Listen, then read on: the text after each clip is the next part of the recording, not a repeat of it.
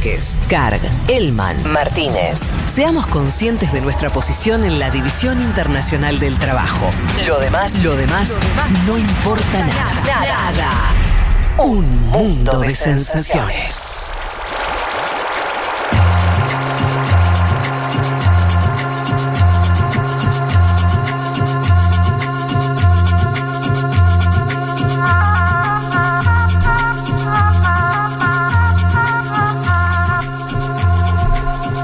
Bueno, muchos mensajes.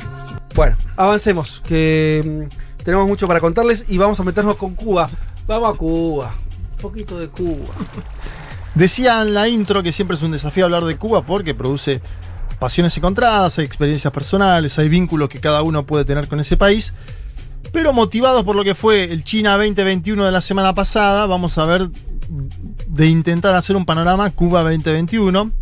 En este mismo programa, vos, Fede, ya comentaste lo que fue la unificación monetaria en la isla, en el segmento del panorama informativo. Y aquellos que hayan seguido las noticias internacionales durante estas últimas semanas se habrán encontrado con un duelo de canciones en torno a Cuba. Quiero empezar por ahí, por el escenario Sí, cultural, sí, porque me parece interesante para analizarlo. Yo no escuché ninguna de las dos, pero ustedes acá en la mesa escucharon. eh, ya las escucharon. Yo escuché una y Estoy muy Juan intrigado. las, las dos. Muy son- intrigado. Sí, vamos, empecemos. A ver. Primero apareció una canción con su video llamado Patria y Vida. Patria y Vida. Eh, muy crítico, ¿no? El tema con el gobierno de Díaz Canel, con el Partido Comunista de Cuba. Una canción, una canción que es hecha por artistas que se fueron hace tiempo de la isla. Ese es el dato. Artistas que hace tiempo se fueron de la isla, compusieron ese tema. En contra del eslogan cubano patria o muerte. Bueno, claro, el eslogan. Patria o Muerte es de Fidel Castro del año 60, ¿no? Lo hace en un discurso que dice no tendríamos otra disyuntiva que aquella con que iniciamos la lucha, la de la libertad o la muerte, solo que ahora libertad quiere decir algo más todavía. Libertad quiere decir patria y la disyuntiva nuestra sería patria o muerte. A partir de ese momento se instala esa consigna Sí, en toda sí. Cuba, año 1960. Incluso la toma después Hugo Chávez, no sé si te acordás. Hugo Chávez toma el patria o muerte y cuando se le detecta cáncer la cambia a viviremos y venceremos. Ajá. En ese momento Hugo Chávez dice, no, patria o muerte no va más por el- esta situación, viviremos y venceremos. Interesante también esa vuelta que le encuentra Chávez en el momento en el que se enferma, por, por todo lo que significa el- la patria o muerte, ¿no? La consigna, la fortaleza que tiene, las discusiones que se dan y demás. A partir de la frase patria o muerte, se, con- se- se hace la canción Patria y Vida, que básicamente es Se acabó tu 1959, yo 2020, doble tema. 2, 60 años trancado al dominó. Si les parece, escuchemos un poquito y hasta Uh, lo podemos pisar. Sí. Todo ha cambiado, ya no es lo mismo. Entre tú y yo hay un abismo. Publicidad, un paraíso, un varadero. Mientras las madres lloran por sus hijos que se fueron. Tu 5-9, yo doble dos. Ya se acabó. 60 años, trancado el dominó. Mira,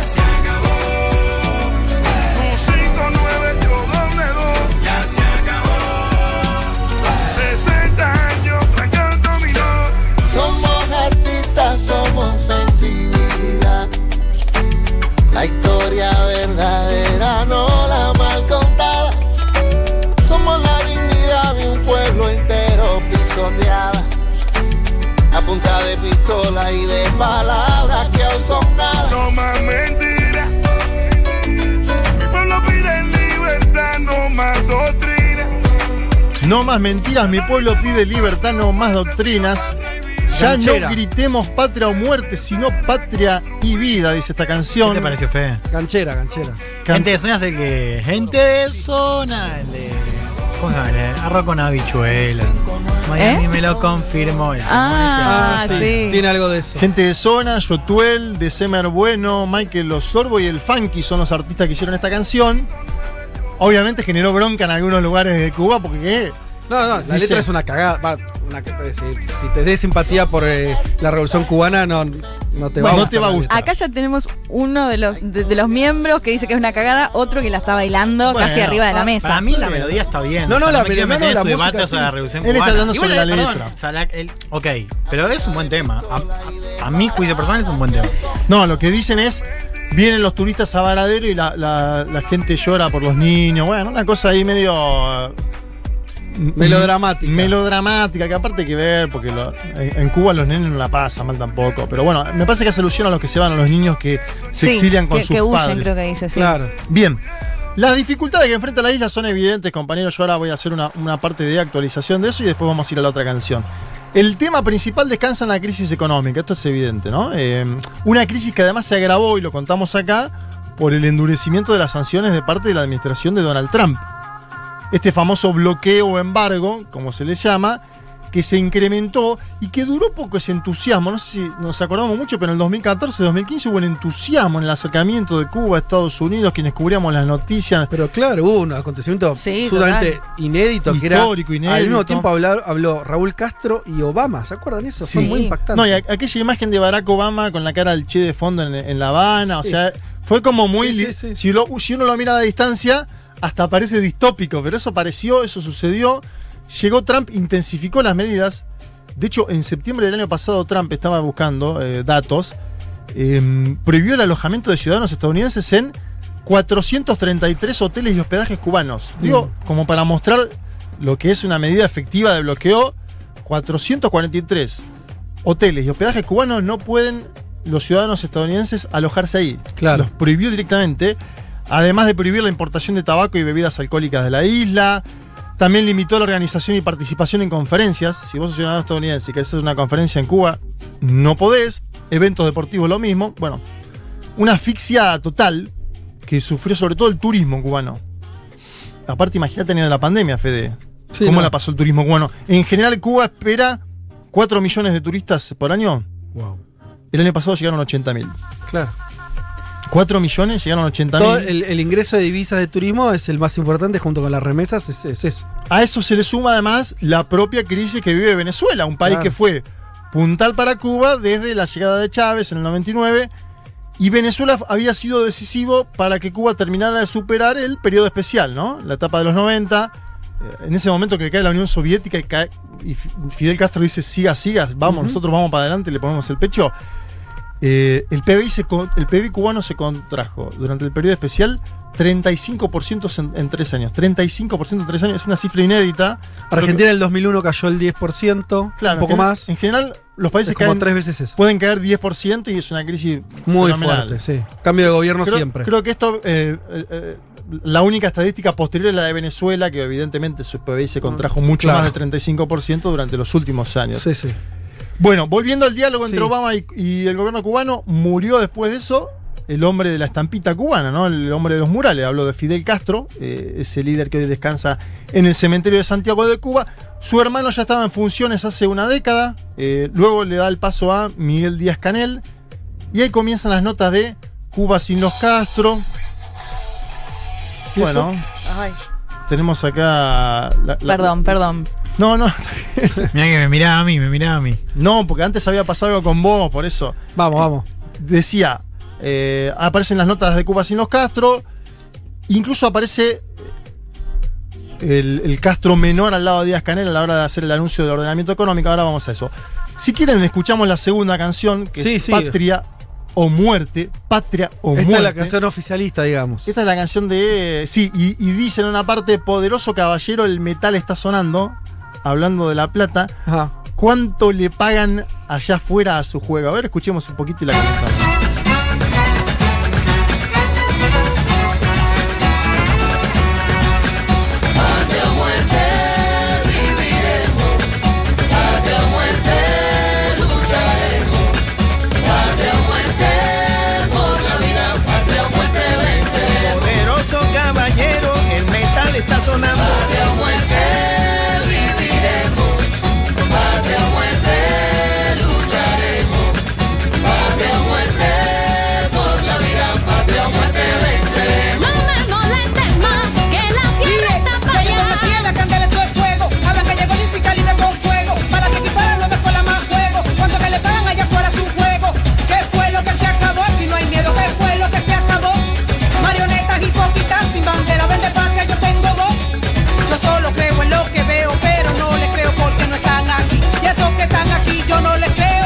Un Elman bailando también esta canción, hay que decirlo, ¿eh? Ah, Eh, ah, saltando la grieta. Está convencido. Esta es más tradicional. Esta tiene, eh, en términos musicales, tiene instrumentos más tradicionales, la otra era más de estudio, se notaba Sí. la, eh, en términos musicales. Esta te la imaginás tomando un mojito en una esquina de La Habana más. Esa, Qué esta lindo. canción, ¿no? Con Sí, instrumentos ahí. Y apunta Fede a la supuesta monetización de la oposición cubana, ¿no? Fuera de la Mm. isla, digo. Lo que dicen es poderoso caballero, el metal está sonando, Está le están pagando allá afuera. Obviamente, supuestos vínculos de estos artistas con los Estados Unidos, el Departamento de Estado, no lo sabemos. Pero esta es parte, ¿no? De la versión, Sí. una versión que en los medios oficiales cubanos suena y sonó mucho durante los últimos días. Estuve mirando. eh, si vos entras a Cuba Debate, está la canción ahí permanentemente. Claro, claro. Es la respuesta. Che, eh, eh, pero va- a mí me interesa mucho que me cuentes los pormenores de, de los cambios económicos. Porque eso habíamos hablado. Sí. En este programa habíamos anunciado lo que iban a hacer. eh, pero no llegamos a contar lo que pasó. Bien. Eh, vamos a los cambios económicos, si te parece, ya mismo. Eh, Después ah, volvemos- te- te- ¿Querías ir por otro lado? No, iba a hablar un poco de los jóvenes y después ir a lo, a lo Ah, del bueno, cuentapropismo, pero. dale, como No, quieras, no, como quieras. Hagamos algo. Hay una apertura de actividades laborales que es en el llamado cuentapropismo. Años atrás el Estado abrió la posibilidad de trabajar de forma autónoma a 127 actividades en Cuba. Un sector no estatal que está compuesto principalmente por microempresas privadas dirigidas por artesanos, taxistas, operadores de turismo y comerciantes. Según Granma, hay más o menos 600.000 cubanos y cubanas que son cuentapropistas, 600.000. El 13% de la masa laboral del país. Un dato, yo decía, nada Es despreciable. grande, ¿eh? sí. Nada despreciable para lo que veíamos, ¿no? 13%, 600.000 cubanas y cubanos. O sea, 13% con el que se maneja con una lógica más capitalista que socialista. Sí. punto. Y la ministra de Trabajo, Feitó, habló en febrero de la necesidad de perfeccionar esa apertura de actividades y por eso Cuba abrió a 2.000, antes te había dicho 147, 127, ahora 2.000 las actividades del cuentapropismo en febrero pasado. El argumento es un argumento filosóficamente socialista A ver. que es eh, el aumento de las fuerzas productivas, ¿no? Sí. Esto, la apertura de estas actividades le va a quitar ataduras a las fuerzas productivas y va a dinamizar a la economía cubana, dicen. Bueno, sí. Una argumentación que es filosófica del socialismo para una decisión más de mercado, si se quiere. Mm. ¿Cuáles son los sectores que se abren? Agricultura, construcción, programación de computadoras, enseñanzas de idioma, algunos de los tantos que se suman artesanos, taxistas, operadores de turismo y comerciantes. Para mí hay un pragmatismo muy fuerte en la medida, en el sentido de la crisis económica que vive Cuba hoy. Algunos comparan con Vietnam esto, ¿no? Con los pasos que dio Vietnam en su momento. Otros hablan de un modelo más cercano a el cambio que tuvo de paradigma China. Bueno, hay que ver, porque esto es Cuba, ¿no? No, no es Cuba siempre tuvo, un, siempre tuvo un matiz nacional muy importante. Incluso cuando desarrolló su socialismo, Ujú. lo hizo con características muy cubanas. Así Exacto. que yo supongo que deben estar ensayando respuestas a su realidad. Sí. Y además, Fede, hay, ciento- hay 124 actividades donde el Estado sigue con atribuciones plenas, 100%. Sí. Salud, educación, prensa, defensa, entre otras. Ahí además están las históricas conquistas de Cuba, ¿no? Eh, diríamos, ¿no? Sobre todo la salud y la educación. Y aparece el debate en torno a los trabajadores, el salario y demás. Si les parece en todo este contexto, quiero que escuchemos ahora a Miguel Díaz Canela hablándole a la juventud cubana sobre un supuesto anexionismo y a partir de ahí vamos a trabajar la juventud de Cuba hoy. Los anexionistas quieren un país donde hay una clase media pequeña que sea la que viva bien, explotando bien a la mayoría que será el pueblo. Y perderíamos todas las conquistas sociales, perderíamos la educación gratuita, perderíamos la salud gratuita, perderíamos la asistencia social, perderíamos el bienestar social. Entonces yo lo que creo que se trata, entre otras cosas, es hacer lo que están haciendo ustedes como estudiantes, manifestándose, denunciando, tomando las calles para que nadie se equivoque como contrarrevolucionario en tomar las calles y dialogando, debatiendo con los que tengan una idea confusa, con los que tengan incluso una idea contra las nuestras. Vamos a debatir, vamos a discutir, vamos a ver quién tiene la razón y dándole espacio a todos los jóvenes, porque la revolución se hizo ante todo para los jóvenes. A los jóvenes que protestaron en San Isidro no se les ha tocado un pelo. Bueno, ahí decía, vamos a debatir y a discutir, ¿no? Miguel Díaz Canel. Y además decía, los jóvenes que protestaron en San Isidro no se les tocó un pelo. Desde la oposición a su gobierno denunciaron algunas detenciones. Esto sucedió todo en noviembre del año pasado. Eh, se puede buscar. Y pide Díaz Canel ahí la salvaguarda de las conquistas sociales. Es decir, casi que está diciendo, podemos hacer una apertura de la economía, como Mm. la que está haciendo ahora Cuba, pero hay que mantener las conquistas sociales históricas, que es en definitiva las banderas que tiene Cuba frente al mundo, Fede, ¿o no? Porque Sí, sí. Si, si estamos hablando ahora de que está, está produciendo Cuba la Soberana 2 o está en fase 3, la Soberana, la vacuna cubana, y que además envió las misiones sociales a diversos países del mundo, me parece que sigue queriendo Díaz Canel que esas banderas sigan estando. Yo creo que el debate de la juventud es, es importante y es trascendental y que se pone en línea con las canciones, ¿no? Porque en un punto los que se fueron casi que dicen a los jóvenes cubanos, muchachos, es hora de esto de Ya- 60 ya años está. tran- 60 años trancado al dominó va por ahí, ¿no? Le intenta Claro, porque además Cuba está. Mira, lo de Díaz, Díaz Canel es el primer presidente que. El primer tipo que maneja Cuba que no. que no se fue apellida par- Castro. Claro. que- no, que, no, que no, no, no empuñó un arma y ni hizo la revolución. Exacto. Porque lo tenés a Fidel, a Raúl, a, a toda esa línea, que son Ujú. tipos que los que viven tienen 80 años. Sí. Díaz Canel que tiene 60, 65, más Sí, o menos. 60 Menos. aproximadamente. 60 por ahí. Eh, entonces, claro, ese, hay una pregunta ahí de si hoy un pibe que tiene 60. 25, Ujú. 30, si sigue. ¿Qué lazo cultural, político, ideológico puede tener con esa tradición revolucionaria de Cuba? Bien, ahí vamos. Ahí son- está el- el- la pregunta, ¿no? Esos son jóvenes que aparte nacieron en el periodo especial de los 90 o ya en el 2000, te diría con penurias propias de la situación de embargo No, claro, bloqueo. sí. No es que vivieron los mejores momentos. Hay un documental Claro. muy bueno en Netflix de Cuba de Cameraman que muestra unos momentos de Cuba Ah, sí, ese esplendorosos. documental, ¿eh? No, y es par- eh, hay momentos esplendorosos de Sí. Que es cuando el campo socialista está en Sí, auge, sí. digamos. O no sé si en auge, pero está bien parado, bien plantado. los 70, los 80 80. vos ves que los tipos se alimentan bien, que hay productos por todos lados. Bueno, todo eso en el periodo especial deja de pasar. Vean ese documental, Cuban de Cameraman, es impresionante. Aparte sigue a un periodista norteamericano en su vínculo Que con Fidel Castro. Durante 40 años viaja el Es tipo, extraordinario. es impresionante. Viaja una vez, dos veces, tres veces. Fidel se hace amigo. Bueno, es impresionante, véanlo. Yo digo, estos jóvenes, formados, instruidos, capacitados, pero sin las vivencias de sus padres. No, eh, no saben, sí saben quién fue Batista, pero no lo vivieron a Batista. No vivieron la anexión de los Estados Unidos o, o eso. Y también quiero decir que hay jóvenes, por este lado, críticos, pero también me parece que obviamente hay jóvenes que apoyan al gobierno, por ejemplo, lo, lo de la Federación Estudiantil Universitaria, son jóvenes que siguen apoyando al gobierno incluso hoy. Yo digo, ne- negar que existan jóvenes cubanos que apoyan al gobierno es una ceguera, como también negar que hay antigobiernos jóvenes cubanos, y ahí voy al movimiento San Isidro, que nace en el 2018, contra un decreto, el decreto 349, un decreto que establecía parámetros sobre la actividad cultural, que es denunciado como persecutorio sobre este segmento, el segmento del MSI, Movimiento San Isidro.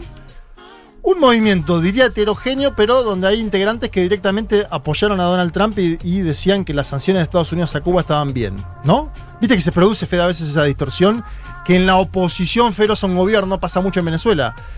En la oposición feroz a un gobierno hay algunos dirigentes que apoyan las sanciones del exterior, que son sanciones que le van al pueblo. Ah, ¿no? bueno, Sí. el caso del exilio cubano fue histórico eso. Ellos siempre vieron la posibilidad de retorno a partir de- del estrangulamiento del bloqueo, incluso la intervención militar, abiertamente. Por lo menos un sector de los cubanos exiliados piensa en eso. sí. Bueno, claro. Y, y eso adentro es utilizado por Díaz Canel para decir, che, mirá el discurso que se da.